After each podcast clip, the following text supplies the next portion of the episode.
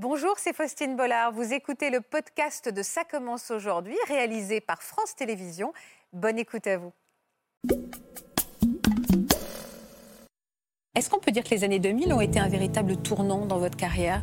En fait, mon premier contact avec le public français, c'est une belle surprise. Je comprends absolument la nostalgie que les Français, ils ont avec moi. J'ai énormément de gratitude pour ça. J'ai toujours été une espèce de bête de concours, euh, bête à casting, où je faisais vraiment euh, tous les week-ends en vadrouille. Et finalement, c'était euh, c'était assez naturel de se retrouver sur ce plateau télé. Au moment où on prononce votre nom, c'est un tourbillon? Vous, vous mesurez que votre vie est en train de basculer ou pas? Oui, ouais. On a conscience que là, il va se passer quelque chose de- d'à peu près définitif. Tout ça, c'est grâce à, à ce tournant qui a été la nouvelle star, donc c'est extraordinaire. J'ai monté un studio photo. Il y avait l'étiquette Love Story? Ouais, mais bien sûr, de celui qui a, qui a fait n'importe quoi avec Loana dans la piscine. Moi, j'ai fait ça, c'était pas prévu. J'ai continué à faire ce que j'aimais ou ce que je savais faire. Et un jour, euh, j'ai même tout plaqué et j'ai dit, je recommence tout à zéro. On en entendait souvent parler, mais ça, ça fait des années qu'on nous dit Plus belle la vie va s'arrêter. Donc, dès qu'on entendait ça va s'arrêter, personne ne l'a vraiment pris au sérieux. Ouais. On aurait peut-être pu le prendre un peu plus au sérieux. Donc, je sais pas ce qu'on appelle la nostalgie, la tristesse, je sais pas, mais ça, je, je ne peux pas. Mais là, on passe 18 ans avec ses collègues et d'un coup, une on n'a même pas le temps de dire au revoir à tout le monde. Je ne suis en ce moment un peu que chagrin. Pour l'instant, j'ai encore du mal à réaliser.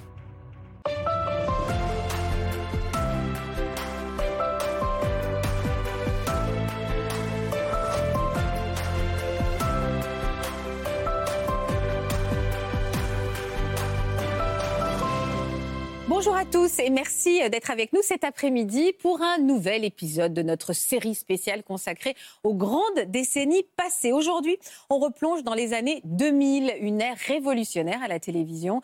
C'est là qu'est apparue la TNT, mais aussi euh, un type de programme jamais vu à l'époque, la télé-réalité. C'est aussi à cette période que les télécrochets sont devenus à la mode ou qu'est née la série culte Plus belle la vie. Bien au-delà du petit écran, ce sont de véritables phénomènes de société sur lesquels nous allons revenir avec nos invités. Ils ont marqué les années 2000 et leurs souvenirs, forcément, vont nous faire voyager dans le temps. Bienvenue dans Ça commence aujourd'hui. Bonjour Jean-Édouard Lipa. Bonjour Faustine, Merci d'être avec nous. merci à vous. Bonjour Tina Arena. Euh, je suis ravie de vous recevoir Tina. Vous êtes là, je crois, Merci. pendant quelques semaines à peine. Tout à fait. On est Tout heureux de vous, re- de vous recevoir avant que vous repartiez euh, en Australie. Merci, Merci. d'avoir accepté notre invitation. Merci à vous. Euh, vous connaissez pas Rebecca Hampton, mais je crois que vous êtes en train d'accrocher toutes les deux. Il y a peut-être qu'on est à la naissance d'une amitié. Merci Rebecca également d'avoir accepté notre invitation. Et Jonathan Seredak, je ne vais pas appeler Jonathan. Non, Il faut c'est faire- vrai, c'est l'histoire de ma vie. Tout le monde m'appelle Jonathan, mais non. On va repartir au début des années 2000, au moment où sont apparues les toutes premières émissions et comme on va parler du loft avec vous, Jean-Édouard. euh, on, on va retrouver quelques images et on en parle donc avec vous. Regardez ces images. Le 26 avril 2001, pour la première fois de l'histoire de la télévision en France, 11 candidats entrent dans un lieu où ils sont filmés 24 heures sur 24 par 26 caméras. Les grandes lignes de la télé-réalité sont ainsi définies et ce genre télévisuel a depuis envahi nos écrans. 84 jours de compétition. Ils sont 16 à vouloir devenir stars. D'émissions dites d'enfermement au télécrochet, Vous allez tout voir. en passant par des jeux d'aventure et de défis sportifs, les candidats se multiplient et les saisons s'enchaînent au rythme de rencontres marquantes, mais aussi de décors paradisiaques. Des conditions dans lesquelles les candidats sont prêts à tout pour faire partie de l'aventure le plus longtemps possible. Un type d'émission qui 20 ans plus tard séduit toujours autant le public. C'est là où on s'aperçoit que le générique a un peu vieilli. hein. Ah, grave. Ouais. Ouais. Vous étiez retrouvé comment dans cette histoire Le loft? Euh, je faisais mes... J'étais étudiant en BTS et euh, j'avais 19 ans et j'avais ma première télé. Parce que je suis pas du tout d'une famille où on regarde la télé. Ouais. C'était mon prof de commerce qui m'avait filé sa vieille télé. Alors vraiment, elle était vieille parce que je suis obligé de me lever de mon lit pour aller changer de chaîne. Ah oui, ça vraiment, un temps télé. que les moins de 20 ans. Ouais. Et, euh, et à cette époque-là, je ne sais pas pourquoi, je regardais pas la télé, j'adorais le cinéma. Et le, le jingle, le teaser de M6, euh, vous êtes jeune, euh, vous voulez participer à un truc incroyable, appelez tout de suite. J'ai appelé, ça, quoi, appelé la fille, la fille a décroché, j'ai raccroché. C'est vrai? Ouais, Et elle vous a rappelé? Non, bah non, à l'époque c'était. Ah oui, il n'y avait pas le rappel. Bah oui, bien sûr. Et euh, deuxième teaser, 22h30, euh, je, je rappelle. je dis, bon, là, je vais quand même parler. Et euh, elle m'a répondu, elle m'a envoyé un dossier. Et, Mais il disait quoi, en fait, cet appel à candidature Il disait quoi Il bah, proposait quoi Donnez-nous vos coordonnées, on va vous envoyer un dossier de candidature. Pour Je un dossier de- bah, pour une émission de télé. C'est extraordinaire. Ah ouais, ouais, c'était Black Et vous, euh, juste où il y a une émission de télé, vous Mais ne moi, regardez mais- pas la, mais non, mais la télé et- que moi, quand j'étais en BTS, là, je préparais une, euh, pour mon examen que j'ai jamais passé finalement, parce que j'étais dans le loft, je préparais une, euh, une étude de marché sur euh, Big Brother. Ah, donc vous êtes dit. Non. Non Ben non, justement, c'est que je préparais ça et quand j'ai appelé là, je savais pas du tout. Big Brother, qui est donc la première émission de télé-réalité. L'émission pour laquelle je préparais une étude de marché. D'accord, qui était adaptée, c'était Love euh, Story. Ça durait 80 jours. Vous venez de quel euh, genre de famille? Vous avez grandi dans quel genre de famille Bourgeoise. bourgeoise, très éduquée. J'ai eu un, un père qui était euh, physicien, mon beau-père qui était physicien et diplomate, ma sœur qui est dans les hautes études de finance. Moi, j'étais le vilain petit canard. Quoi. Vilain petit canard qui est arrivé dans une émission qui a été très décriée, évidemment. Et au final, ma mère, elle a kiffé. Hein. Comment On ça, elle a on la- bah, Ma mère, on la voyait sur le plateau, elle kiffé être à l'antenne. Elle était Ma fière. ah, Elle était fière. Elle avait même son, sa, sa fanpage, quoi, presque, parce que c'était la mère de celui qui a, qui a fait n'importe quoi avec Loana dans la piscine. Et finalement, elle me défendait corps et âme, alors qu'on aurait pu croire que ça aurait été l'inverse. Ouais, alors justement, évidemment, vous avez remarqué les esprits avec, euh, avec cette scène. On vous en parle encore de cette scène? À part moi. Exprès- En fait, j'ai fait exprès pour vous Comme ça. Non, mais comme ça, c'est bien. Parce que je sais qu'avant de préparer cette émission, vous m'avez dit, vous nous avez dit, bon, deux questions et on passe Mais à autre chose. je suis quand même, je suis quand même sympa parce que C'est sympa. exprès de vous la lancer. C'est très fair-play. Deux questions. Alors, la première question, est-ce qu'on vous en parle encore? La dernière fois qu'on m'en a parlé, c'est euh, euh, dans une émission euh, où j'ai chroniqué peu de temps euh, sur la TNT. À l'époque, vous vous rendiez compte de la résonance? Alors, en effet, vous avez eu ra- un rapport sexuel avec Loana. Pour ceux qui ne se Non. souviennent pas, Pas de- pas- non, non, non, celui là. Bah si. C'est là où vous voulez revenir. Non, il n'y a rien eu. Mais non, ça, a rien eu. C'était dans les chambres. C'est une légende urbaine, en fait. Mais Oui, enfin, peu sûr. importe. En tout cas, alors pas Non, dans la c'est- piscine, mais c'est- enfin, en c'est gros, il s'est passé quelque chose devant la caméra. Ça avait attisé, évidemment, ça avait complètement fasciné. C'est la première fois qu'on voyait ce genre de scène, euh, on va dire en pas grand-chose, hein, réalité. parce que euh, c'était là un plan. Alors, on devinait. euh, On Oui, on- devinait, il c'est se passait quelque chose. Vous vous rendiez compte, sur le moment, de la déferlante finalement que cette scène euh, allait euh, avoir, c'est-à-dire que 20 ans plus tard, même nous ici sur le plateau, on l'a évoqué deux questions, pas plus, mais néanmoins, vous rendiez compte que ça allait marquer les esprits à ce point-là? Bah non, non, non, non, parce que déjà à ce moment-là, euh, moi, je tiens à le rappeler, l'émission, quand j'ai passé le casting, je pensais qu'elle durait un soir. Ah bon? Je faisais, on faisait pas ça pour l'argent. Quand je dis qu'aujourd'hui les réseaux sociaux ont tué le jeu, enfin ont flingué le game, j'aime bien dire ça. Mais c'est qu'aujourd'hui les gens font tout par intérêt. Moi, c'était pas pour vendre des crèmes amincissantes sur Instagram. C'était pour vous amuser. Une Oui, expérience. On, on a gagné 20 000 Du fun. francs. J'ai gagné 20 000 francs sur 80 jours. C'est dire Ouais. que euh, 20 000 francs en 80 jours, euh, finalement, ramené sur trois mois, euh, Ouais. hein, c'est pas, pas foufou. Mais ouais. donc moi, je faisais pas. Et, et pour le coup, j'étais quand même malgré tout. oh, quand je suis sorti, j'ai eu 20 000 francs sur un compte. J'étais un roi du pétrole pour moi. Et alors quand vous êtes sorti, c'est là où vous vous êtes rendu compte de la déferlante Non, et de... moi, je m'en suis rendu compte un, un peu avant. Excusez-moi de vous couper. Non, je vous en prie. Parce que mon grand-père est mort quand j'étais euh, quand j'étais à l'intérieur et, euh, et donc je suis allé à l'enterrement de mon, de mon grand-père et là il y avait quand même une grosse équipe de prod. Euh, alors j'ai pas envie de dire garde du corps parce que ça fait toujours mais de sécurité. La sécurité, ouais. Et tout était fait pour que euh, je sois un peu cloisonné, enfin Ouais, que ce soit hermétique autour de moi pour Mm. pas qu'on puisse me dire des choses. Et malgré tout, il y avait quand même certaines personnes de ma famille qui essayaient de me souffler des choses pendant Ouais. l'enterrement. Fais gaffe parce que nous on sait qui tu es, mais à l'antenne, c'est pas la même personne que l'on peut percevoir parce qu'on sait, on sait Ouais, que ouais. ça part dans tous les sens, tout ça, et ça peut être mal interprété. Et je dis, mais de quoi? Il me dit, ben, il dit, je sais pas, c'est toujours le, le- le beau gosse, le petit con qui ressort, fais attention. Et là, il y a la prod qui est arrivée, Ah, qu'est-ce que vous lui dites? Rien, non, non. Et sur le, sur le trajet de retour, euh, je me retrouve à un feu rouge. Et l'anecdote, elle est quand même assez drôle, c'est que je me retrouve à un feu rouge, c'était Porte Saint-Martin, quelque chose comme ça. J'ouvre la fenêtre parce que j'ai chaud dans la voiture, et là, il y a Yannick Noah sur un scooter. C'est drôle. Noah. Et je tourne la tête, et là, il me regarde, il fait Eh bien, Jean. J'arrive, je dis Les mecs, c'est Yannick Noah, il vient de me dire Mais Pourquoi il me connaît? Il dit Ouais, ferme la fenêtre. Et, donc là, j'ai commencé à comprendre. à comprendre qui que. se passait. ouais, ouais. Quand vous êtes sorti donc avec vos 20 000 francs, votre visa, et, euh, et euh, qu'est- qu'est-ce que vous avez fait derrière? Est-ce que tout de suite vous vous êtes dit il va falloir que je surfe sur cette notoriété? Ou Non. finalement, parce que vous étiez très innocent, vous allez dire vous n'allez pas vous retrouver à devenir Instagrammeur n'existait pas l'époque ça n'existait oui. pas? Il y avait MySpace. Donc qu'est-ce que, donc qu'est-ce que vous faites que vous vous êtes dit mais qu'est-ce que je vais faire de ça en fait? Bah, Moi, à à l'époque, j'étais, j'étais, j'étais, j'étais aussi DJ euh, en province pour, à côté de mes études. Et euh, j'ai commencé à bosser avec les, avec les, avec les Guetta. Parce qu'à l'époque, David était surtout connu à Paris. Et, euh, et euh, je me suis retrouvé à travailler sur Radio FG. Alors parfois, les gens me disaient, ah, très de te la raconter. Je dis, mais si. J'ai aidé David à se faire connaître du grand public français. Il n'était que patron de boîte de nuit à Paris. Donc indirectement, pourquoi il m'aurait engagé? Parce que faut savoir, j'étais un DJ de province et du jour au lendemain, j'ai fait Love Story. À part pour ma notoriété, je vois pas Mais euh, j'ai commencé à faire ça et très vite, moi, je suis parti, j'ai voulu partir au théâtre parce que je me suis dit, on va me respecter. Oui, mais il y avait l'image, il y avait l'étiquette Love Story. Ouais, mais bien sûr. C'était difficile Mais de passer par la case théâtre, c'était aussi de montrer qu'on sait se mettre en danger, Ouais, c'est de l'humilité, on le fait pas pour l'argent. J'ai joué avec Marie Laforêt, moi, j'ai quand même passé des années au théâtre qui étaient merveilleuses. Combien d'années vous avez passé au théâtre? Ah, je, je sais pas, 5-6 ans. Ouais. Et vu que je suis un éternel euh, Insatisfait? insatisfait, malheureusement. euh, après, j'ai monté une boîte de consulting où j'étais consultant pour des, pour des palaces. Bon, là, là-dessus, il y a eu le, le Covid qui a bien. Mm. Qui a bien euh, et après, j'ai eu un accident parce que je suis parachutiste de haut niveau. D'accord. Et, Vous avez eu un accident de euh, parachute ouais, j'ai eu un accident. Bah, à la sortie du Covid, j'ai eu un accident, mais un accident qui m'a sauvé la vie indirectement. Pourquoi? Bah, parce que si je n'avais pas eu cet accident, je serais euh, peut-être mort ou euh, j'aurais euh, la jambe gauche en moins parce que j'avais un anévrisme de 15 cm sur la jambe gauche. Ah Et je m'entraînais avec les forces spéciales françaises et je me suis écrasé à l'atterrissage. Et grâce à ça, on a découvert ça. Donc le Covid euh, qui flingue ma boîte, Ouais. ma jambe parce qu'en fait j'ai dû me faire opérer et euh, Ouais. ça a été très. Donc, vrai nouveau départ pour vous après le Covid. hein? Ah ouais, ouais. Et une fois qu'il y, a- eu J'ai ce- vu cet j'adorais la photographie depuis toujours et que j'en faisais, mais que je n'assumais pas le fait de l'afficher ouvertement. Parce on va encore me dire, mais pourquoi il se prétend photographe? J'ai monté un studio photo et j'ai dit, je recommence tout à zéro. Et euh, j'ai rebondi. À quel âge? Vous avez quel âge aujourd'hui, Jean-Edouard 42. D'accord. Et à 42 ans, vous, ah, enfin, il y a, donc il y a deux ans, il y a 40 ans, vous vous êtes dit maintenant, nouvelle carrière, je me lance, je deviens photographe. Ouais, c'est ma femme qui m'y a poussé. Ma femme m'a dit, tu as du talent. Tu vas, euh, vu que tu es, complètement euh, euh, insatiable euh, dans la soif de, de connaissances, ben en, en- pff, allez, euh, j'étais à l'hôpital, le temps de réapprendre à marcher, parce que ça a quand même été un peu complexe. Combien de temps? Euh, j'- avant de vraiment de remarcher, j'ai mis, euh, je sais pas, euh, six mois. J'ai Ah j'ai ouais. une cicatrice qui part, j'ai 250 points de suture sur la jambe. Ah ouais Ah ouais, non, c'était. euh, Pour le coup, c'était assez grave, mais. euh, bah, en fait, moi, je le prenais pas comme ça, en fait. Euh, quand le chirurgien m'a dit, tu sais que je risque de te couper la jambe euh, si euh, c'est pas pire. Je suis, ah, Ça a été une chance pour vous, avec du recul, finalement, cette expérience, dont vous n'avez pas fait, enfin, vous savez pas que vous n'avez pas fait grand-chose, mais il reste cette notoriété-là.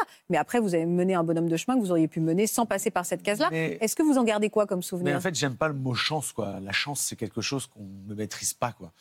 Et moi, j'ai besoin de tout maîtriser. C'est un enfer. Alors, pour hein. vous, ça a été une opportunité heureuse? Et même le mot opportunité, il est Ah bah oui, même mais mal- alors là, Ouais, j'ai pas dit cette non, mais je- vais vous saborder la planche. Mais en fait, mais non, opportunité, ce serait. Aujourd'hui, les gens se servent des émissions de, télé- de télé-réalité comme une opportunité pour aller vendre des crèmes amincissantes sur Instagram à Dubaï. Ça, c'est une opportunité. Une chance, c'est que, euh, bon, bah, comme par hasard, bon, bah, je sors sur le truc. Moi, j'ai fait ça, c'était pas prévu. J'ai continué à faire ce que j'aimais ou ce que je savais faire. Et après, peut-être qu'il y a des moments où ça a été compliqué ou pas, mais j'ai jamais changé de ligne de conduite. Mm. Quand je voulais pas surfer sur la vague du loft et qu'on me le reprochait, on me disait ouais, le gars crache dans la soupe. Mais je m'en fous de savoir ce que vous pensez. Alors c'était dur, Ouais. mais et un jour, euh, j'ai même tout plaqué et je me suis retrouvé à m'inscrire au RSA parce que j'ai décidé de vraiment définitivement plus surfer sur la vague parce que j'arrivais, je mixais dans des clubs où je prenais 10 000 et où les mecs, on avait strictement rien à faire de ma musique. Et ce qu'ils voulaient voir, c'était Jean-Édouard de la piscine, quoi. Donc à un moment, je dis bon bah ça, ça me plaît pas parce qu'en fait là, foncièrement, j'avais un besoin de, reconnaissance ou en tout cas euh, qu'on apprécie mon travail et pas juste de faire de l'argent. Donc j'ai tout plaqué. Je me suis inscrit au RSA. Ça a été une belle expérience parce qu'on m'a regardé, ça c'est très français. On m'a dit ah ça se la raconte à la télé, maintenant ça vient quémander. Donc ça, ça a été, mais ça m'a bien mis, euh, ça m'a bien mis les pendules à l'heure. Et j'ai refait Je- mon bout de chemin et c'est comme ça que j'ai tout Vous reconstruit. savez, quand vous me dites ça, quand vous me dites ah là là, Jean-Édouard de la piscine, je me demande sincèrement et avec beaucoup de sincérité si c'est pas, euh, en effet, comment on peut vivre euh, avec, avec ce, ce- on va dire, avoir vécu ce moment-là qui a tant marqué les esprits et qu'on vous le rappelle depuis 20 ans, un événement comme ça, où vous, vous avez une aventure avec une femme, euh, ça a été, c'est filmé, et 20 ans après, on vous parle de ça. Est-ce que, Mais vous m'en parlez. Oui, mais vous le dites vous-même en fait, il y a des gens dans la rue qui doivent vous reconnaître, Non. quand c'est Jean-Édouard. Ah non, non, non. Alors, faudra- alors, très honnêtement, alors, Ah, là, ah non, très honnêtement, aujourd'hui, les gens, quand ils me voient, c'est euh, Ah, Jean-Édouard. euh, euh, alors, soit ils me parlent parce qu'ils m'ont vu, parce que souvent, vous savez, les piqûres de rappel pour les gens, ça, ça remet le compteur un peu Mmh. plus haut. Donc là, vu qu'il y a pendant trois, deux mois, j'avais chroniqué chez, chez Cyril Hanouna, Ah, Jean-Édouard, je vous ai vu dans TPMP. Ah d'accord. Ou c'est- ou c'est Jean-Édouard Duloft, mais, mais vraiment, euh, quand les gens me reconnaissent, ah bonjour Jean-Édouard, ou c'est- salut Ah ouais, Jean-Édouard. ouais, quand les gens me. Bah, reconnaissent, pour moi, et les gens de notre génération, vraiment, parce que les, euh, au, studio, les parents disent, ça va à leurs enfants, mais, mais tu sais pas qui c'est, non mais attends, c'est Jean-Édouard. Et les gamins me regardent comme un Oui, c'est vieux c'est les ringard. 40-50 Euh, ans qui Star doivent 80, vous vous, savez, et il me regarde comme le mec qui a fait un tube il y a, il y a 35 ans et que euh, mais maman redescend, c'est il est personne le mec. hein. Mais euh, non non non, franchement, non non, en fait, les seuls qui m'en parlent ce sont les médias en fait. Comment ça se fait que ça, ça nous ait autant marqué Et, euh, et- et comment ça se fait que ces pionniers-là soient restés euh, ancrés en nous? Ils font partie, ce sont un peu des Madeleines de Proust. Oui, Nos parce- Madeleines de Proust. Non, Madeleine de Proust. Bah, ce sont les premiers. C'est le- la première télé-réalité qui rompt complè- complètement avec ce dont on avait l'habitude. C'est- Ça n'a plus rien à voir avec tous les autres programmes euh, télévisuels. Donc, euh, forcément. euh, C'est ce qui explique ce succès immédiat? Alors non, ça c'est ça, ce qui explique notre côté un peu Madeleine de Proust, parce que c'est le premier. Et marqueur d'une époque. Et puis c'est énorme, comme vous dites, Faustine, il y a une sorte de vague, donc je pense que ça, ça nous marque. Après le, le succès de la télé-réalité, alors ça apparaît là en 2000 dans- en France, mais ça existait déjà aux États-Unis et, et en, en Angleterre aussi ou en Grande-Bretagne. Et bah, c'est c'est plein de choses qui se remettent, qui sont ensemble. hein. D'abord des gens qui sont pas connus, ce sont pas des acteurs célèbres. Au fond, ça pourrait être tout le monde. Enfin, excusez-moi, hein, mais Ouais. c'est voilà. C'est monsieur, madame, Donc, c'est monsieur, madame. voilà, C'est donc il y a un phénomène d'identification. On se dit ça peut être nous. Après, c'est quand même un jeu. Euh, donc, enfin, il y a une compétition plutôt que jeu, hein, parce que qui est-ce qui va sortir? Euh, Bah, il faut bien le dire. hein, on, on aime bien regarder par le trou de la serrure. C'est ça, c'est du voyeurisme. C'est un peu de voyeurisme, hein, donc on va regarder par le trou de la serrure et on sait que ce qui va vraiment, euh, comment dire. marquer les esprits, c'est les scènes. J'essaie de trouver un truc, enfin une façon de le dire qui soit un peu élégante, mais c'est vraiment les scènes pétage de plomb. C'est-à-dire où où il y a beaucoup de sentiments, où on voit les gens craquer excessivement. Donc c'est ce qui va marquer les esprits. C'est la première fois qu'on voit ça à la télévision. Et puis, bah, les téléspectateurs ont l'impression d'avoir un peu de pouvoir parce qu'il y a l'histoire du SMS. Oui, on les- Euh, on les voilà. les gens, Et donc, bah, le, tout ça mélangé, ça fait un énorme succès. Je pense que tout le monde s'y attend pas. C'est aussi, on touche tous les médias. Il y a la télévision, il y a Internet parce que si on peut voir les gens 24 heures sur 24 avec Internet, et il y a le téléphone parce qu'on vote pour. euh, donc tout ça fait une grosse vague qui déferle. Et je comprends que ce soit extrêmement compliqué à vivre euh, pour euh, pour les participants. hein. Moi, moi, je ne considère pas que je l'ai vécu de manière très Non, non, non, c'est pas ce que je disais. Non, non. C'est juste, il faut trouver les, les bons, le, le bon chemin, quoi, et euh, y avoir une bonne ligne de conduite, parce que sinon, après, bah, on en voit certains. euh, Bah, tout le monde l'a pas trouvé. Hein. C'est. ça, c'est- Tina, on va s'intéresser aussi à votre carrière et surtout, alors on, on va revenir dans les années 2000, s'il y a bien un carton euh, et une chanson dont on se souvient euh, et qu'on a tous en tête, c'est Aller plus haut. Vous en avez vendu combien des exemplaires de ce tube, Tina? Je pense 500 000 exemplaires. 500 000, Ouais. c'est monstrueux. hein. Euh, on va, vous avez commencé à chanter toute jeune. Je voudrais qu'on regarde quelques images de votre début de carrière. Qu'est-ce qui vous a amené aux années 2000 à cette consécration et à, et à ce voilà vous êtes vous avez fait partie et vous faites partie de notre foyer. Vous, vous allez voir, parce que quand j'ai commencé ma carrière, c'était dans les années 70 à la télé. Eh ben regardez, Alors, il y avait regardez. Pas télécrochet, alors on y va.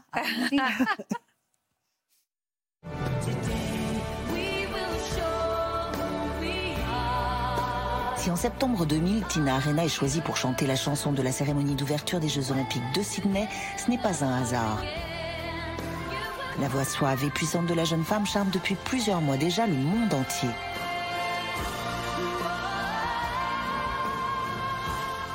Infiniment douée depuis son enfance, la petite Australienne se fait remarquer dans son tout premier télécrochet à 7 ans.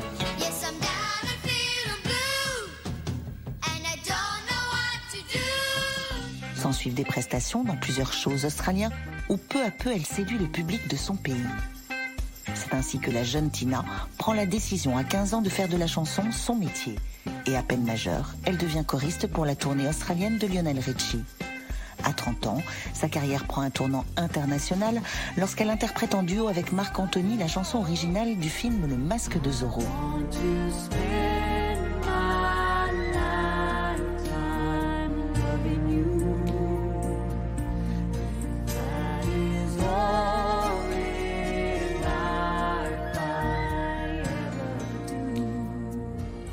2000, elle est choisie pour interpréter le rôle d'Esmeralda dans Notre-Dame de Paris à Londres. Et à la même époque en France,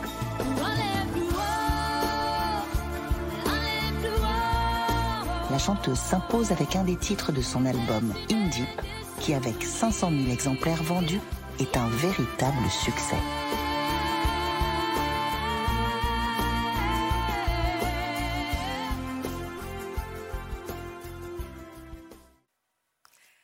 J'arrivais pas à décrypter votre regard quand vous regardez ces images. Quand vous avez vu cette petite fille de 7 ans, euh, il y avait presque un peu de, je sais pas, de tendresse ou un peu de nostalgie? Oh, oui, ça c'est de la tendresse en fait, parce que c'était une- tellement une belle époque. Quand j'entends l'histoire de Jean-Edouard, Edouard, ça me fait, en fait, ça me rend triste. Je sais que c'est une expérience, je ne peux pas parler, euh, je ne sais pas ce que je dis peut-être, mais quand tu commences à la télé à l'âge de 7-8 ans, dans une époque complètement différente, il n'y a pas de réseaux sociaux, il n'y a pas l'Internet, tout est fait dans une, dans une manière très, très organique. C'est-à-dire, c'est un vrai métier. On a bossé six jours par semaine après l'école. Je n'avais pas de, de nounou. On était à l'école comme les enfants normaux. Après, après l'école, on avait des répétitions. Les deux fois par semaine, on enregistrait toutes les voix ou les chansons qu'on faisait ensemble. C'était huit, huit enfants, quatre, garçons, quatre garçons, quatre filles, une présentateur. C'est tous les samedis soirs à 18h30. Il y avait peut-être un public de 3-4 millions de personnes, téléspectateurs. Alors, bien sûr que le peuple australien, ils m'ont vu grandir.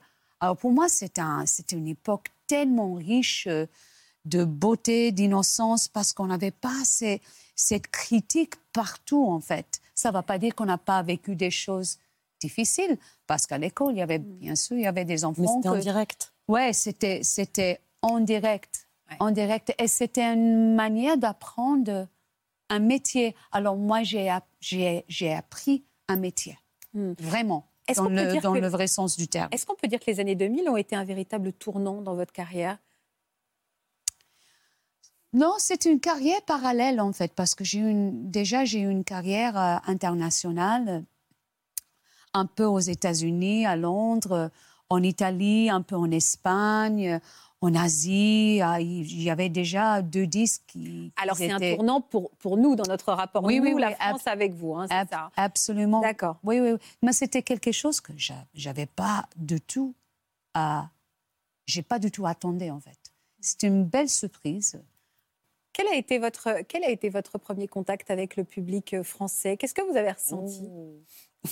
En fait, mon premier contact en- avec le public français, c'était l'émission euh, de Jacques Martin, Le monde est à vous. Ah oui. Mhm. En 80, 95. Oui. Alors, ça, ça, ça commence à dater. Et ça, c'était, ça, c'était ma première expérience. En fait, j'ai toute une branche de ma famille qui vit dans le nord de la France.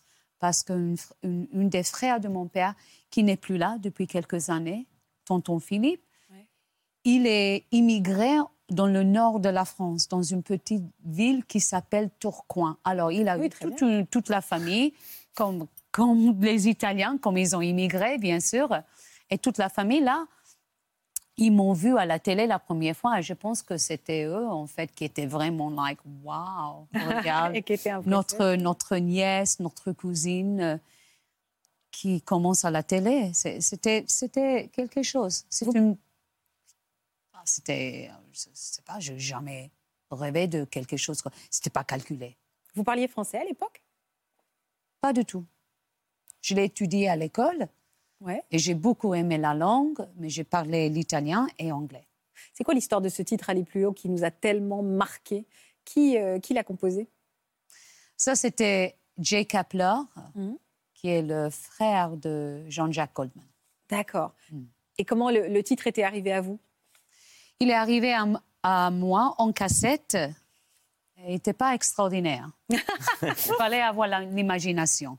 Mais ça, il le sait déjà. Et vous l'avez enregistré en phonétique, hein, c'est ça Tout à fait. Ah ouais Phonétique, oui, parce que je ne ce parlais pas. lu une fois. vous, vous saviez quand même ce que vous racontiez? Oui, bien sûr. Bon, J'avais Robert à côté de moi et je lui disais à l'époque, euh, bah, je ne veux pas enregistrer une chanson où j'ai aucune idée de, de quoi ça parle, en fait. Il était là, il m'a tout expliqué. euh, et voilà, comme ça, j'ai- ça m'a ça, ça euh, les choses. ouais. Comment vous, avez été amené à, à vivre, à emménager dans notre pays? Bon, c'était l'amour à l'époque. ouais. Le travail, le fait que j'avais énormément de travail. Et j'ai tombé amoureuse d'un Français Ouais. à l'époque. Le père de votre fils? Si, le papa de, de, de no- de notre fils. Et voilà, j'ai passé 20, euh, 21, on a passé 21, 22 ans ensemble. ouais. En France? Mais entre, entre l'Australie et la France. oui. Et l'Angleterre aussi. Quel est votre plus beau souvenir? Quand j'étais décorée euh, euh, du, du ministre de, de la Culture à l'époque, en 2011, c'est- c'était Frédéric Mitterrand, qui était quelqu'un qui est vraiment très cultivé. Ça, ça m'a étonnée en fait, parce que là, je me dis, mais comment ça, ça peut arriver euh, de pouvoir être euh, connu, d'avoir cette connaissance euh. Mais en fait, c'était parce que euh, à l'époque, on a vraiment construit un pont entre l'Australie et la France. Une ambassadrice, hein. Et j'étais, ouais, exactement, j'étais plutôt une am- am- ambassadrice euh, pour ça. Alors ça, ça m'a étonnée.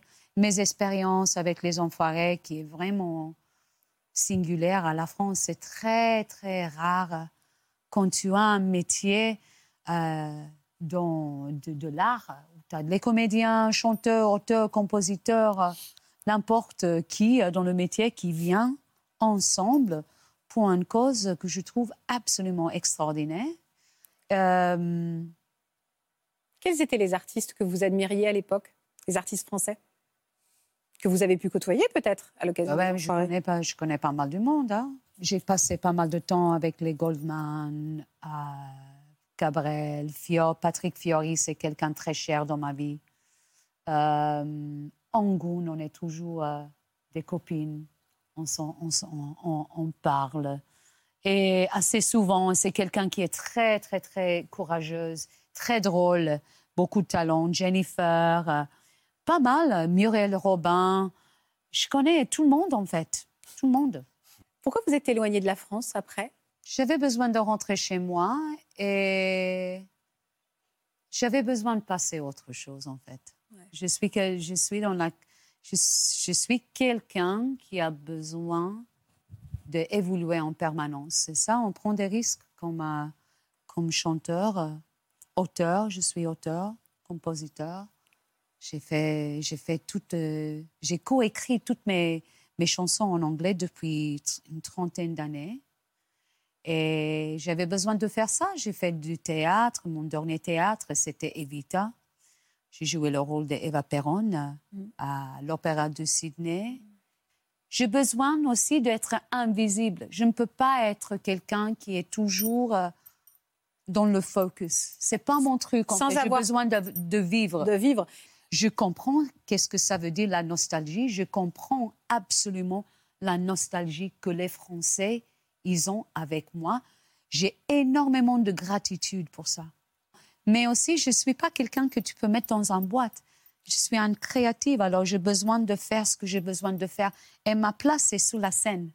Parce que c'est là où je suis à l'aise, je me sens libre pour m'exprimer et j'ai la beauté de pouvoir échanger euh, alchimiquement avec, avec le public, avec les gens qui décident de, venir euh, nous voir. C'est ça la beauté. C'est pas le reste. Le reste, c'est voilà, ça fait partie de, ce- de ce qu'on fait. Et même avec le monde qui a changé, le monde digital et tout ça, pour moi, ça, je dis oui, mais je fais pas partie d'eux. En fait, je pense au plus profond de moi que c'est là où il y a un petit faille avec la société. Aujourd'hui, je vois, on voit les enfants qui, qui ont envie de, de voir ce qui se passe dans la vie des autres euh, et qui, qui passent à côté de plein de choses. Vie conver- on conver- Euh, les adultes, adultes, aussi, hein. Oui, mais c'est absolument. moins inquiétant chez les adultes que chez les enfants, Absolument. presque. Hein? Je, dis, je trouve ça moins inquiétant chez les adultes qui sont grands et qui bon, ils font ce qu'ils veulent. Mais c'est vrai que quand on voit les enfants de plus en plus tôt, Mais parce Qui- qu'ils font regardent la même tout chose le que les temps. parents. oui, mais c'est... on- mais Si les parents montrent ça, les enfants, moi je vois ma fille par exemple quand elle utilise, elle a, elle a le droit à l'iPad que le week-end, les trois quarts des vidéos qu'elle regarde, c'est des parents qui mettent en scène leurs enfants pour gagner de l'argent, parce qu'en plus on sait pourquoi sur YouTube tu gagnes ouais. de l'argent, Moi, parce que les enfants pas. regardent les Eh vidéos oui, en boucle voilà. sans faire attention. Je peux Donc, pas. ça engrange de, de l'argent. Mais je pense que l'exemple vient des parents. Moi, ma fille, pourquoi elle, à chaque fois, les premières fois, elle a voulu prendre le téléphone, c'est que moi, j'ai mon téléphone dans les mains, mais pour checker mes emails, tout ça, mais constamment, je suis là comme ça. Ben, un jour, elle prend le téléphone, elle regarde. Je pense surtout que si les parents arrêtaient de regarder le... ce Ouais, qui se passe dans la vie des autres. c'est- sûre, mais- Et moi, je le remarque surtout sur les réseaux sociaux. C'est toujours, je disais à ma femme, je comprends pas. Regarde, je mets une photo de la dernière mannequin que j'ai pris en photo. Il y, a- il y a- il y a- il y a trois, euh, je sais pas, 50 likes qui se battent en duel. Je, je mets une photo de moi avec ma fille à Montmartre. Il y a des likes. Et elle me dit, mais en fait, aujourd'hui, ce que les gens veulent voir, Non, c'est mais surtout c'est le perso. ouais. C'est le perso. ça. Et en fait, ça, ça, ça mais ça, ça me pose un problème en fait. Bah. Parce que ça veut dire que on, euh, on, on regarde et on place l'importan- l'importance dans, la vie des autres et pas dans, on ne concentre pas sur nous en fait, dans, dans, notre, dans, dans nos vies. dans- et, et on, passe à, on passe à côté de plein, plein de choses en fait. Mm. Moi, je ne veux pas savoir qu'est-ce qu'il fait Kim Kardashian. Ça m'intéresse pas. la même personne. I'm not interested. Franchement, c'est pas, c'est pas quelque chose pour dénoncer la femme. Mais je trouve ça aujourd'hui, moi je sais, je connais, j'en ai plein de copines qui ont des, qui ont des filles euh, d'un certain âge maintenant, de 20 Ils ans, regardent que, 21 ans, qui ont des problèmes, problèmes à- à- avec à la, la nourriture, la nourriture anorexique, bulimique. Et moi, l'année, l'année dernière, j'ai une copine qui a tombé, vraiment tombé. J'étais obligée de la prendre par terre parce que sa fille est en train de passer des choses vraiment extrêmement difficiles. Et ça, ça me rend triste. Alors j'ai dit, il faut qu'on prenne la responsabilité nous-mêmes de savoir où on met les limites. Non, mais Moi, j'ai mis des limites, Faustine. Oui. C'est, juste ça. Voilà. Vous n'en mettez pas quand vous êtes sur scène. On va vous retrouver le 16 novembre prochain à la Pas salle. Playel. Vous sortez un nouvel album en anglais cette fois-ci. Ça sera au mois de juillet. Deux, Oui. titres, deux titres adaptés en français. Mm. Ça s'appelle Love Safe. Love saves. Love Saves. Love. Saves. Vous connaissez Plus belle la vie? Oui, j'ai, oui, connu l'émission. Peut-être je l'ai regardée deux ou trois fois. D'accord. En Mais je 18 ne ans, c'est pas mal. C'est pas mal en 18 ans. C'est vrai que Sorry, 18 Rebecca. ans. Et vous avez joué l'un des personnages principaux de Plus belle la vie qui vient tout de suite, enfin, il n'y a pas très longtemps de, de prendre fin. Comment vous avez vécu d'ailleurs ce clap de fin? Est-ce que vous êtes toujours en chagrin? Euh, oui, oui, bien sûr, je suis en chagrin. De toute façon, je, je- je ne suis en ce moment un peu que chagrin. Pourquoi? Bah parce que c'est un, un grand, grand bouleversement. D'abord, on l'a on 18 l'a tous appris d'une façon un peu, un peu violente et un peu Vous rapide. l'avez appris comment? Bah, on l'a appris en mai. Ouais. Euh, on en entendait souvent parler, mais ça, ça fait des années qu'on nous dit Plus belle la vie va s'arrêter. Donc, dès qu'on entendait ça va s'arrêter, personne ne l'a vraiment pris au sérieux. Ouais. On aurait peut-être pu le prendre un peu plus au sérieux. Et euh, moi, je dis toujours que quand on, on est seul face à une situation, on, on gère très bien. Enfin, en tout cas, jusqu'à jusqu'à il y a dix ans, je gérais tout de façon euh, assez claire parce que, parce que ça, ça, n'incombait que moi. Ouais. Et, euh, et depuis que j'ai ma fille, les choses sont très différentes. Et ma fille est marseillaise. Ouais. Et en fait, euh, au mois de juin, j'ai vraiment le terme est bon, mais j'ai arraché ma fille de Marseille pour la faire s'installer à Paris avec moi. Pourquoi l'arracher? Parce que j'étais seule à Marseille avec ma fille depuis, bah, depuis euh, 10 ans, enfin 9 ans. Et euh, d'un coup, je me suis dit, si Plus belle la vie s'arrête, le travail va revenir à Paris. Donc, il va falloir que je retourne un peu dans, dans le système plus des castings, des auditions, des rencontres. Et euh, on- enfin, je laisse pas ma fille de 9 ans toute seule à la maison. Donc, euh, donc c'est vrai que j'ai pris des décisions extrêmement rapides. Euh, et on a quitté Marseille un peu comme, bah, je sais pas, enfin. Comme si vous comme aviez fui un peu. Oui, Ouais, oui, ouais, c'est ça. je. Donc, c'est pour vous la fin de Plus belle la vie, c'est un changement radical de vie. C'est fait. un changement de vie. Alors moi, je n'ai pas participé à la, à la fin de Plus belle la vie parce que j'ai eu une chance immense qui a été d'être prise dans le camping paradis spécial euh, tourné à La Réunion. Ouais. Donc je suis partie à La Réunion, donc j'ai eu, c'est affreux ce que je veux dire, mais le soulagement de ne pas avoir à trinquer avec tout le monde à la fin de la série. Ouais, c'est difficile. Parce que moi, Les au revoir, c'est j'en suis pas capable. Donc je sais pas ce qu'on appelle la nostalgie, la tristesse, je ne sais pas, mais ça, je, je ne peux pas. Et puis du coup, en fait, j'ai fait ça, puis je suis partie directement en répétition de théâtre. Donc j'ai pas eu le temps de faire mon. Je, pense Bah, que Est-ce que c'est bien ou pas? Est-ce que vous avez l'impression justement qu'il y a quelque chose qui n'a pas été, qui n'est pas Ah, sorti, qui ne J'ai s'est pas j'ai pas fait mon deuil. Je pense que je dois être à la phase 4 du deuil. C'est quoi la phase 4 du deuil? Bah, c'est l'acceptation. C'est bientôt Après, la fin. Oui, c'est bientôt Non, la fin, mais je pense, qu'on- je pense qu'il y a encore d'autres d'autres phases. Et encore une fois, si ça ne si ça n'était que moi, j'ai j'ai, depuis 9 ans vraiment mis ma fille en c'est le bonheur de ma vie, hein, donc j'ai toujours mis ma fille en, en priorité. Et donc beaucoup de choix ont été faits par rapport à Eléa. Et, et ce choix-là, je l'ai fait pour elle. Et en fait, je me suis rendu compte que ça la rendait pas très heureuse. Ouais. Et donc, euh, on n'est jamais arrêté quelque part. Donc, euh, je ne sais pas où je serai demain. En tous les cas, voilà, là, elle, elle est à l'école à Paris, donc elle va finir euh, ce petit bout-là de scolarité. Et puis on va voir, parce que rien ne dit qu'on ne bougera pas après-demain. Après, et- ouais. On, va, on va regarder quelques images de vos débuts dans cette série culte et donc un des feuilletons préférés des Français.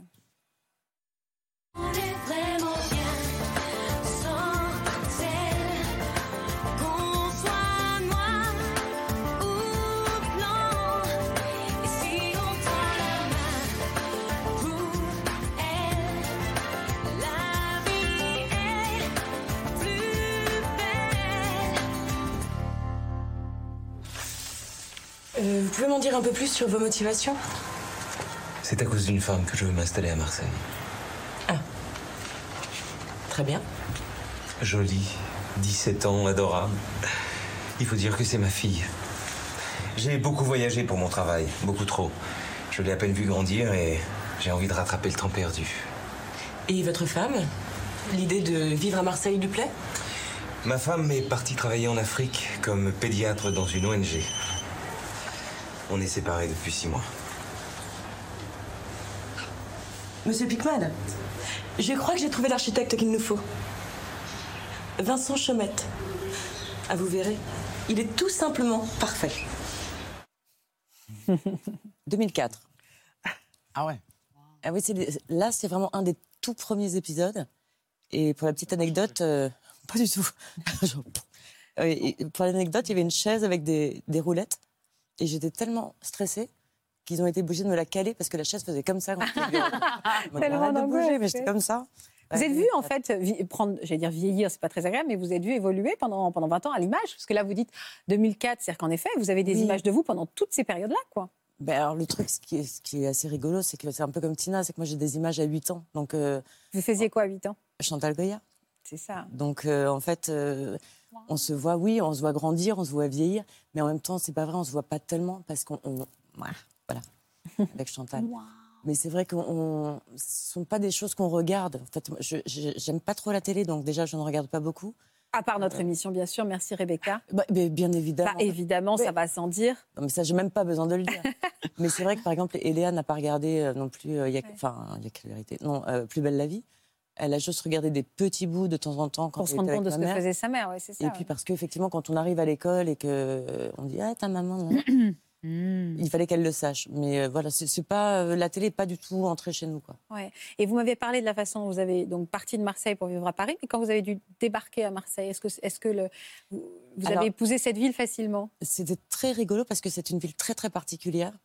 Et quand je suis arrivée, on ne savait pas pour le coup, effectivement, si ça allait durer un mois, euh, deux mois, ou on, bah, bien on sûr. ne savait rien. Notre-Dame de la Garde, là, c'est difficile pour moi de, de parler. Qu'est-ce que c'est beau là? Et euh, elle est là aussi, je, je le dis parce que elle est, elle est sur moi. Ah, ah oui, elle vous suit vraiment. Ah bah oui, hein. oui, elle me suit partout. oui. Et euh, non, tout ça pour dire que Marseille, c'est une ville. Je suis arrivée, je trouvais ça pas très propre. Je comprenais pas les codes de Marseille. Euh, et puis je me suis installée pendant le premier mois dans un, un petit appart où j'avais un- une, une lampe au plafond, mais sans. Enfin, il y avait juste un. Sans abat-jour. Oui, il y avait juste un fil, quoi. Je me suis dit, c'est pas grave, ma valise était ouverte, mais comme à l'hôtel, euh, qu'on reste deux jours. C'est-à-dire que je changeais, je rentrais les week-ends. Et puis finalement, ça, ça a continué, ça a continué. Et puis un jour, j'ai dit à ma maman, je rentre à Marseille. Et le jour où je lui ai dit, je rentre à Marseille et non pas je vais à Marseille, Elle a dit, ouais. je me suis dit, en fait, cette ville, ça y est, parce qu'on ne peut pas adopter Marseille, c'est pas possible. C'est où Marseille nous adopte, ou elle nous adopte pas. Et si elle nous adopte pas, j'ai plein d'amis qui trouvent cette ville horrible. Et m- mon frère, euh, il y a été plusieurs fois, il est tombé amoureux de la ville, parce que c'est que des énergies, en fait. C'est soit on les reçoit, ces énergies-là, et on en est, elles nous nourrissent et on est heureux, soit euh, on est hermétique à ça, au sourire, euh, au soleil. C'est là-bas, en fait, que vous avez commencé à connaître cette immense popularité. Euh, Ouais. Vous vous en êtes rendu compte euh, sur place ou c'est justement en se déplaçant aussi en province que vous vous rendez compte de Euh, l'ampleur de la fait, résonance médiatique Très honnêtement, je, je ne m'en suis jamais vraiment rendu compte et je ne m'en rends toujours pas compte maintenant. Parce que c'est quelque chose qui me passe un peu à côté. Après, on, on prend, des, on prend des habitudes. Je, dans les restaurants, je mange de dos. Euh, je ne vais pas me mettre face à tout le monde. Mais, euh, mais moi, j'ai toujours eu un super contact avec les gens dans la rue, en tout Qui vous cas. confondait aussi avec Céline? Ah, parfois, ils étaient inquiets, ouais. Parce qu'en plus, mon personnage était un peu particulier. Donc, Un peu euh, compliqué, ouais. Très compliqué. Donc, très compliqué. Non, non, j'ai fait beaucoup de tentatives de suicide. Je me suis mariée, divorcée, remariée. Euh, J'ai essayé de tuer des gens. Je fais de la prison, de l'hôpital psychiatrique. J'étais Ah oui, euh, d'accord. Non, plus belle la hétérosexuelle. hein. ouais. Ouais. hétérosexuels, homosexuels. Enfin, j'ai Ah fait oui, ah oui, tout Ouais. Rebecca, Ouais. my God. Quelle vie, quelle vie c'est fou. Ça, c'est une vie. Mais heureusement, ce n'est pas la mienne. Absolument. Voilà. Mais c'est vrai que les gens, ils, Ils ont, ils ont un peu du mal. ouais. ils ont un peu de, ma- de mal à. à- Mais je, je sentais énormément de compassion de la part du public, ce qui était très très drôle Mm. et ce qui pouvait un peu énerver certains de mes camarades de jeu. Genre, je, je les, les suivais pour les tuer au couteau, puis les gens disaient Ah, mais pauvre Rebecca, enfin, pauvre Céline, Mm. elle, elle est fragile, elle est malade. Et moi derrière, je faisais Mm. Oui. Donc j'ai toujours dit je, je ferai tout ce que vous voulez, mais en mettant quelque chose derrière qui est que c'est pas complètement de sa faute. Vous avez tourné à un rythme absolument effréné pendant 18 ans. Est-ce que c'est quand on arrive comme un peu au bout d'un escalator où vous savez de ces tapis roulants dans les dans les Oui, ah, ouais c'est ça ça. dans les aéroports on trébuche un peu en se disant ah oui alors maintenant il faut me remettre à un rythme Euh. de, de tournage peut-être plus traditionnel ou en tout cas au théâtre parce qu'on va parler vous êtes au théâtre. Mais en fait, je n'ai- je- c'est ce dont je parlais tout à l'heure, j'ai- j'ai pas eu le temps. Peut-être qu'on se revoit dans, dans- dans quelques mois ou dans quelques années. Pour l'instant vous êtes toujours la tête dans le guidon. Pour l'instant, je- j'ai encore du mal à réaliser.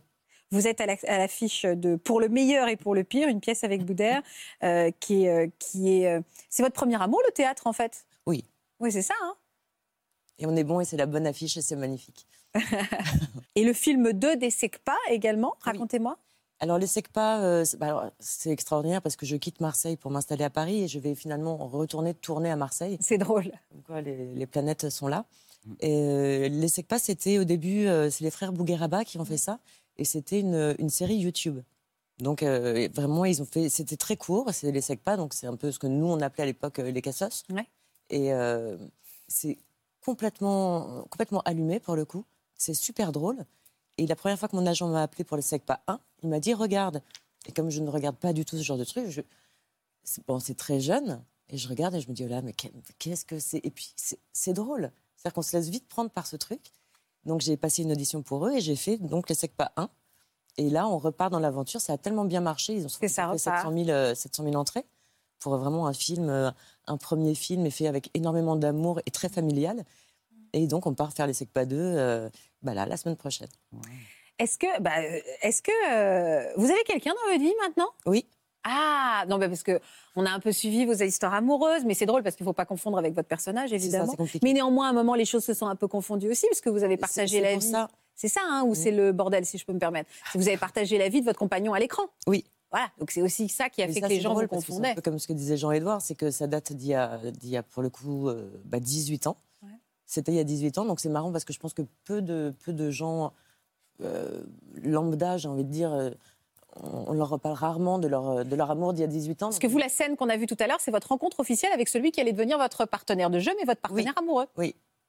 Et qui est un super ami toujours et qui a été un super partenaire de jeu euh, tout ce temps-là. euh, même, enfin, on a été euh, 15 ans pas ensemble et, euh, ou 17 ans, j'ai aucune notion du temps. votre compagnon n'est pas un acteur aujourd'hui, un comédien? Euh, si, il est aussi acteur, mais il est surtout, euh, surtout auteur. D'accord. C'est un très bon auteur. Natacha, qu'est-ce que vous inspire le parcours de Rebecca et le fait que ce- ce- c- cette vie un peu schizophrénique, hein, euh, même si on n'aime pas tellement utiliser ce mot-là, on fait attention sur ce plateau, néanmoins, avec ces personnages qui se confondent, cette étiquette dont on est en même temps fier et en même temps il va falloir que vous incarniez aussi d'autres personnages, mais vous restez, c'est- très touchy, hein, on parle d'un peu d'étiquette euh, depuis Oui, tout à l'heure. bah, c'est c'est ça, c'est tout. le- Enfin, alors, c'est pas du tout la même chose pour vous, mais sur la télé-réalité, c'est aussi le problème, c'est-à-dire une étiquette et comment est-ce qu'on va faire, parce que dans la vie, on évolue, et là, quand on sort du loft, finalement, chacun avait une, une étiquette, et toute l'idée, c'est comment on va évoluer, rebondir, etc. Vous, c'est un petit peu, com- un peu différent quand même, parce que c'est, vous l'avez très bien dit, c'est une fiction, donc même si ça se confond un peu, euh, c'est quand même une fiction. Ce qui est probablement difficile, c'est ces 18 années quand même. hein. En fait, quand, quand Comment? on tourne, quand on tourne, on sait qu'il y a un début et une fin. Et c'est avec- Mm. Ce qui a été un peu compliqué, et ce qui est compliqué avec ces, ces nouvelles euh, fictions qui, qui sont là Mm. maintenant à la télé, c'est qu'il y a un début.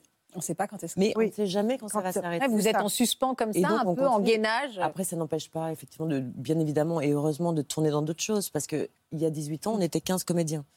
Donc ça tournait à 15 tout le temps. Donc c'était un rythme euh, improbable. J'ai plus les chiffres exactement, mais je pense que là, sur la fin, on devait être au 3 millième comédien euh, Ouais. euh, enregistré euh, sur les listes. Et, et donc le, le rythme était beaucoup plus light. On, on ne vivait pas, mangeait pas et dormait pas plus belle, Belle la vie. temps, ouais. on avait plus de temps pour nous. Mais c'est vrai qu'il y a un moment donné où, quand ça s'arrête, déjà quand on tourne un, clip ou quand on Mm. tourne euh, un court métrage, on est triste de se quitter. Bah, bien sûr. On Bien est sûr. tous des hypersensibles On est tous là, on dit bon, ben, on se revoit et on sait très bien que la vie fait qu'on n'est pas forcé de se revoir. Donc ça, on est un peu triste.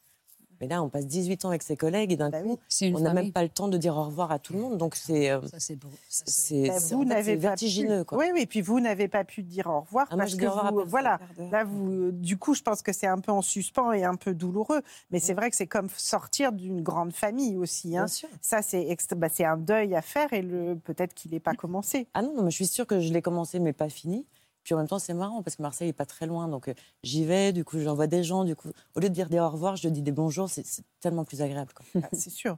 Et et juste pour répondre à votre question, Faustine, il y a aussi l'histoire de, de vous, du fait que vous collez à, à l'actualité. Et je pense que ça aussi, ça gens. entretient l'idée.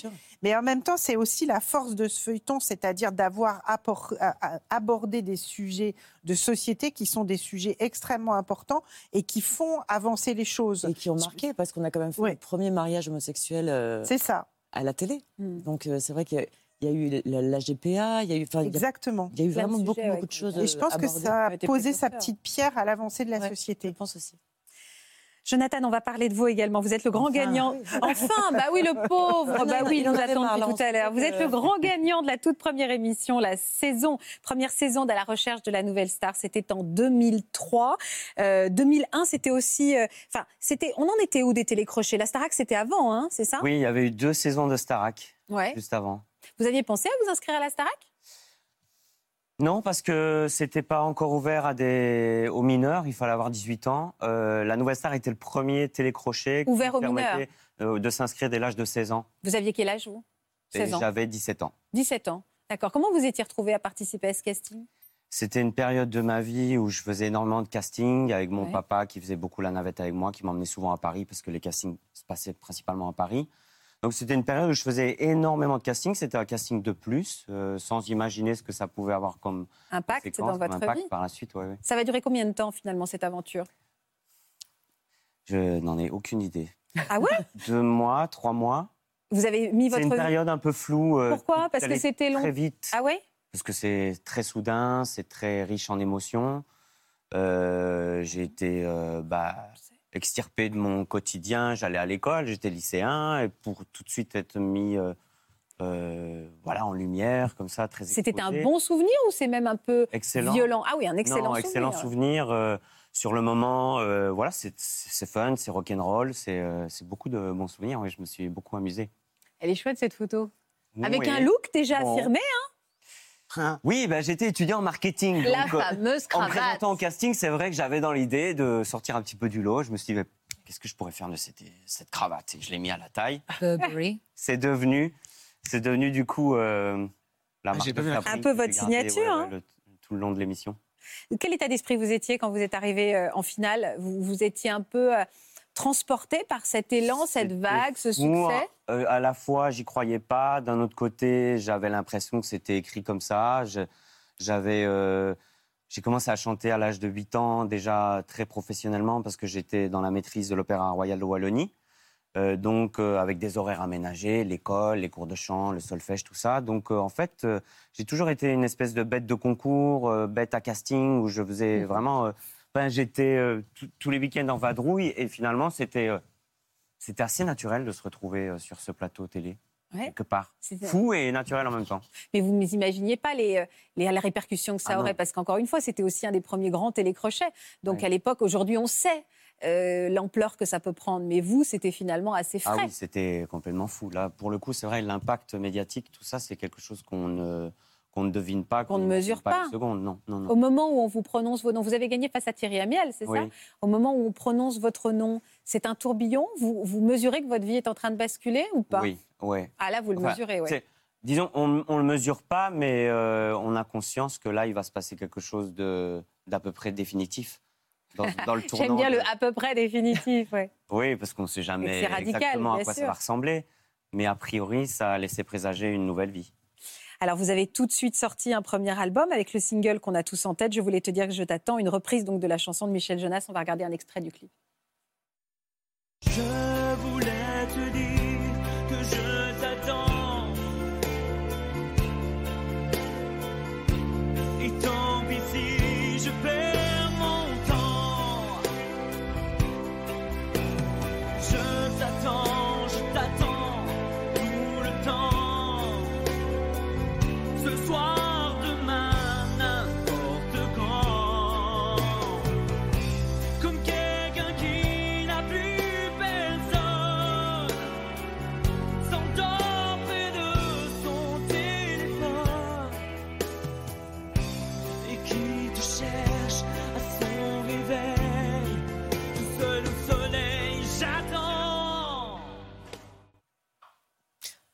Je me souvenais pas que vous étiez aussi petit.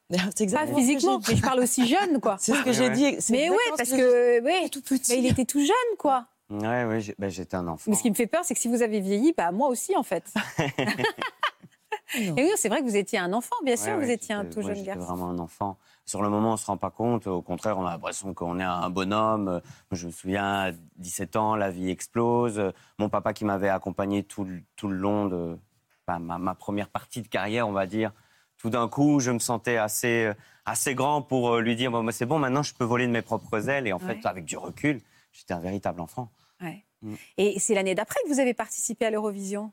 Oui. Donc ça a été un tourbillon extrêmement rapide, parce que Oui. l'Eurovision, alors là, c'est encore une ampleur euh, hors norme. hein. Ouais, ouais, c'est assez dingue. C'est un souvenir. Vous étiez trop jeune, avec du recul, vous vous êtes dit, j'aurais aimé que ça m'arrive quelques années plus tard. Bah, je suis pas quelqu'un qui a des regrets, mais, mais c'est vrai que bah, j'ai été très heureux, mais ça m'est tombé dessus assez jeune. Et c'est vrai qu'on n'est pas construit en tant qu'adulte. On est un petit peu. euh, on arrive euh, tout seul à Paris euh, dans, des conditions extraordinaires où, tout d'un coup on est. en relation avec de vrais adultes qui évoluent dans ce milieu depuis très longtemps, qui connaissent les codes, qui savent, comment se comporter. Nous, moi, je, ne connaissais pas tous ces codes. Je venais en plus de province, de, Liège, une petite ville, mais, mais petite comparée à Paris. Donc, Vous étiez bien entouré, vous avez bien été accompagné pour justement vous dépatouiller dans ce nouveau monde je crois que j'étais pas très entouré, euh, avec du recul. Euh, mais les, voilà, les choses se sont faites comme ça. Je pense m'en être pas trop mal sorti. Euh, J'étais quand même assez équilibré parce que on vient d'une- je viens d'une famille assez classique, humble, je crois. Donc, quelque part, j'étais toujours, tout le temps, constamment en lien avec eux, même s'il y avait la distance physique. Mais Mm. Du coup, je ne pense pas avoir euh, perdu les pédales. Et est-ce que l'étiquette Nouvelle Star vous a un peu collé à la peau trop, selon vous? Ça m'a collé à la peau, mais, euh, mais je n'en ai pas, non, je n'en ai pas souffert. Mm. C'était, euh, non, je vivais le moment présent. C'était extraordinaire qu'on propose des projets comme l'Eurovision, d'aller tourner une série en Espagne, un dos tres, de pouvoir faire des tournées, des Olympias. Des comédies musicales, parce que ça a été les stades d'après. hein. C'était quoi la ouais, première comédie musicale à La laquelle vous avez première, participé? C'était Rimbaud. Ouais. Ensuite, euh, j'étais dans un spectacle de Laurent Ruquier euh, qui s'appelait Je me voyais déjà avec des chansons de Charles Aznavour. Ouais. Euh, C'était une belle période de ma vie aussi. Euh, Peut-être encore plus belle parce que j'étais plus souvent sur scène que, que lorsque je promotionnais mes albums. Et, et finalement, la plus grosse partie, ce qui occupait mes journées, c'était surtout la promo, euh, les plateaux télé, un exercice Ouais. qui n'est pas évident pour moi. Pas assez chanté, ouais. Alors que là, la période de comédie musicale, c'était plus mon truc. Hmm. Vous êtes mis en retrait après pendant quelques années, suite à un événement dramatique. Vous vous acceptez de m'en parler? Oui, bah oui, j'ai perdu euh, mon grand frère euh, dans, qui est décédé d'un accident euh, de la route et c'est vrai que ça a été un grand moment euh, très difficile. J'en parle avec émotion. Ouais, je vois ça. Et là, vous avez arrêté un et petit j'ai peu, vous êtes pris mis conscience que oui, déjà, je commençais à me lasser un petit peu de Paris, du métier, et, ça m'a fait prendre conscience que la vie était courte et que j'avais envie de vivre d'autres choses, de, de connaître, de, de, de me réaliser autrement que chanteur aussi, parce que j'avais jamais connu que ça. Euh, je m'étais projeté uniquement dans la musique depuis l'âge de, de 8 ans, au moins, en tout cas, si c'est pas déjà avant. Et donc, j'avais envie d'autres choses. On avait découvert avec euh, mon mari Bali. On est tombé amoureux de l'Indonésie. On est allé, on a tout claqué. On a Pour aller vivre là-bas? Oui, pour aller vivre là. Pendant combien de temps? Pendant cinq ans. Et vous avez fait quoi là-bas? Alors, plein de choses. Euh, D'abord, euh, de l'artisanat. J'étais pas du tout euh, dans l'optique de, de reprendre la musique. Et le naturel est revenu au galop. Donc, j'ai fait euh, une première chanson en indonésien qui a eu un, un certain succès là-bas, qui m'a amené à faire après de la comédie, un film là-bas en indonésien et plein d'autres choses. Et puis, je me suis reconnecté à, à la musique, au côté artiste, qui me, finalement, dont je ne pourrais pas me débarrasser finalement. Pourquoi être revenu Ouais. alors? Parce que la vie, au contraire, maintenant vous vous lassiez de la vie euh, là-bas. et, puis, de- et après, ensuite, euh, on a eu un petit garçon. C'est ça. Et là, ça a rechangé l'ordre des priorités. Euh, C'était dans un autre sens. Et on a l'Europe nous manquait, l'Occident, et on s'est dit, bah, c'est peut-être le moment de retourner en Belgique parce que je voulais que mon petit aussi puisse profiter de ce que j'avais euh, eu la chance d'avoir, une famille, être entouré de grands-parents, de frères et sœurs, donc les tantes. Et... Et c'est là que vous êtes relancé dans la chanson? Oui, mais c'est différent aujourd'hui. Disons que je le, c'est par plaisir. Je suis surtout prof de chant. Ouais. Euh, J'ai des opportunités comme euh, là d'être au théâtre dans une pièce euh, qui s'appelle Cougar qui peut. Ouais. Et ça, c'est chouette. J'ai besoin de, de nouveaux challenges, de nouvelles choses. Euh, je fais un petit peu de télé parce qu'on m'a proposé d'être chroniqueur dans, dans une émission de, du service public en Belgique, la RTBF. D'accord. Ok. C'est encore autre chose. C'est euh, une autre possibilité d'apprendre d'autres Et, d'autres et vous, métiers. et vous êtes aussi en tournée dans toute la France avec euh, d'autres grands artistes de la comédie musicale. Oui, Vous alors serez moi, je suis pas sur la tournée, mais je suis sur le spectacle au Dôme de Paris, c'est oui, ça qui aura lieu le 15 mars. le 15 mars 2024. 2024. oui. 2024. Oui. Est-ce que qu'est-ce que regard vous portez-vous sur ces années 2000 Est-ce que c'est la nostalgie vous aussi ou pas? Non. La C'est des tendresse sacrés looks. Bien moche. Oh non, c'est- non, moi j'aimais bien la Je cravate. c'est le pire. Le du pire. C'est de la En tendresse de- Oui, je- j'ai beaucoup de chance. J'ai beaucoup de chance et puis ça a été un vrai tournant dans ma vie qui m'amène là aujourd'hui sur ce plateau. C'est extraordinaire. C'est une émission que je regarde euh, à la maison, d'être pouvoir être là sur le plateau, de rencontrer euh, des artistes. Tina Arena, c'est vraiment euh, notamment parce que je l'ai beaucoup écouté. C'est pour ça que je l'évoque. Euh, et donc, euh, oui, c'est extraordinaire. Ça m'a permis de, de vivre mon aventure à Bali pendant 5 ans, euh, 13 ans à Paris. Tout ça, c'est grâce à, à ce tournant qui a été la nouvelle star. Donc, c'est extraordinaire. J'aime bien Mais votre caractère. De nostalgie. se- on a, quand on vous écoute, j'aime bien. Vous surfez sur la vague, vous vous laissez Ouais. guider par la vie. Euh, je vous trouve très, très, très zen. Ouais. très zen, très. Non, non, c'est vrai. hein. Et puis c'est rare un artiste euh, aussi le jeune aussi qui dit que comment? Il faut vivre le présent, en fait. Ouais, bien on peut sûr. Pas, on ne peut pas vivre euh, dans, le les passé, années ouais. précédentes, dans le passé. C'est pas, c'est pas, c'est pas bien. C'est pas sain, en Oui, c'est pas sain. Mais c'est rare un jeune artiste aussi qui dit qu'il a traversé une période où il a, où il a lâché les choses. C'est de, de le faire avec autant d'authenticité. C'est un Oui, peu oui. tabou de dire ça. Oui, on parfois. le dit pas, effectivement, c'est c'est difficile de le dire. Mais ce, qui, ce que je trouve vraiment très bien aussi, c'est ce- d'être en mouvement, de désirer. C'est la vie, ça. Il y a une pulsion de vie, on fait des choses, on essaye. euh, Et ça, je trouve que c'est un beau message aussi à faire passer. Merci beaucoup à tous les quatre de nous avoir accompagnés, de nous avoir fait euh, revoyager dans ces années-là. On n'est pas nostalgique, on vit dans le présent, mais on a une bonne mémoire aussi. Donc c'est agréable de les fouiller. Merci beaucoup. Je n'en ai pas beaucoup parlé. Vous avez vu? Bien. Je vous ai pas embêté. De toute façon, je vous ai menacé avant. Merci Natacha, merci à tous les quatre. Je vous embrasse. Passez une belle après-midi sur France 2. À demain. Vous aussi venez témoigner dans Ça commence aujourd'hui. Vous avez été victime de violences gynécologiques qui ont créé un traumatisme en vous. Pendant votre accouchement, vous avez subi des maltraitances physiques et psychologiques dont vous avez du mal à vous remettre. Pour une autre émission, alors que vous étiez enceinte, vous avez connu des épisodes de dépendance. Si vous êtes concerné, laissez-nous vos coordonnées au 01 53 84 30 99 par mail ou sur le Facebook de l'émission.